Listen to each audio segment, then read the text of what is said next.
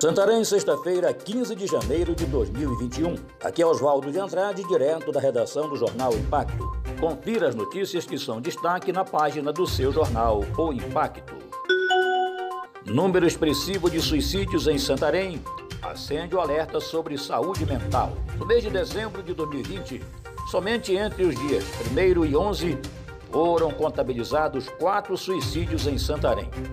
No mesmo período, de municípios próximos também vinham notícias de pessoas que tiraram a própria vida.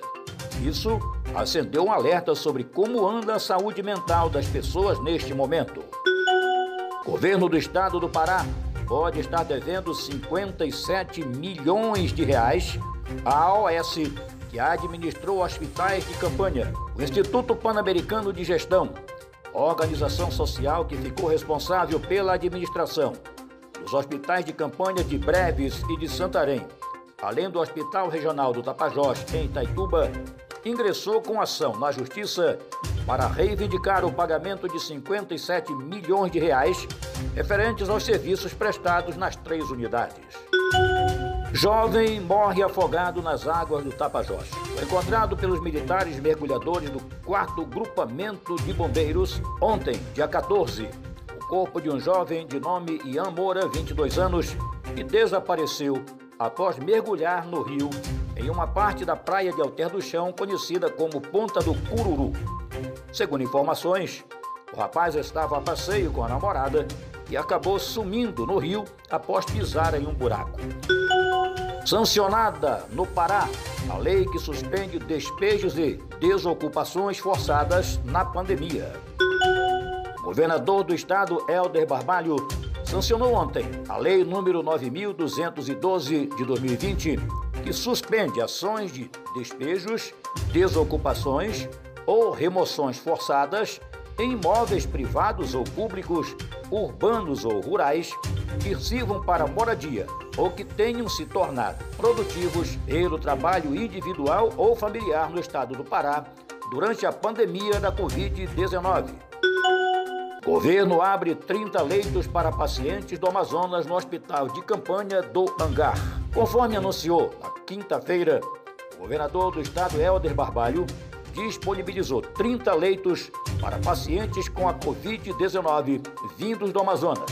Doentes serão acolhidos no Hospital de Campanha do Hangar, em Belém, que já preparou 10 leitos de UTIs e 20 leitos clínicos para receber a demanda do estado vizinho a partir deste sábado.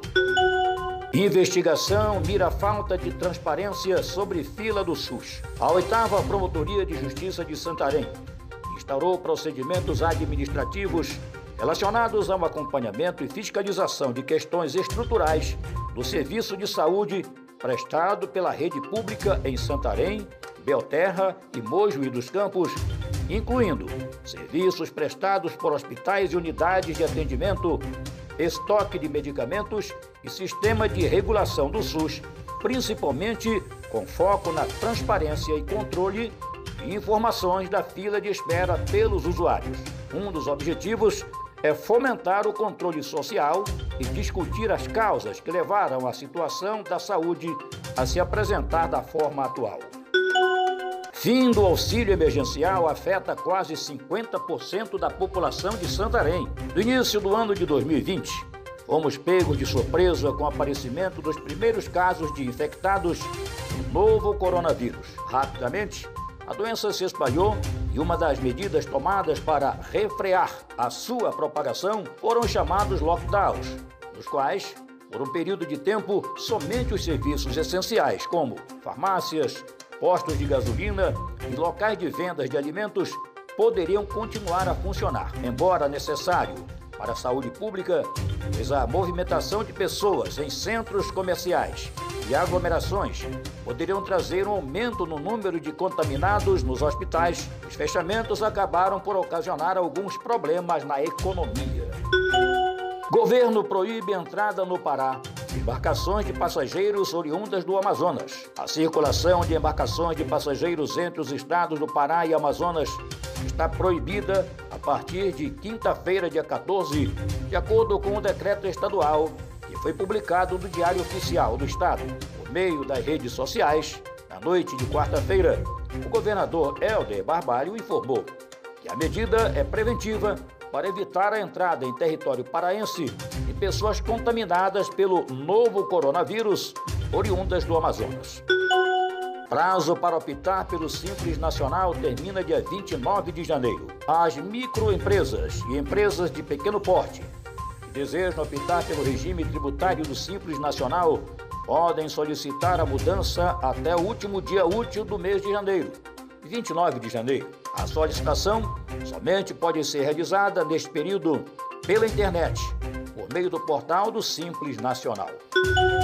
Em meio à crise por escassez, polícia apreende caminhão com cilindros de oxigênio. Na noite de quinta-feira, dia 14, a Secretaria de Segurança Pública do Amazonas recebeu uma denúncia anônima que levou à apreensão de um caminhão com cilindros de oxigênio em Manaus. Um homem de 38 anos foi preso vai responder por reter produtos para o fim de especulação.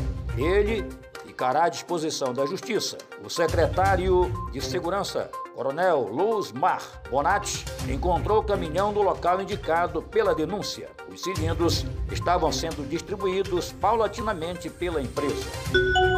Homem é preso após denúncia de violência doméstica e estupro de vulnerável em Santarém. Após denúncias de violência doméstica, o homem foi conduzido para a seccional de Polícia Civil de Santarém, no oeste do Pará, no início da noite de terça-feira, dia 13, sob acusação de estupro. A vítima é uma adolescente de 13 anos que está grávida.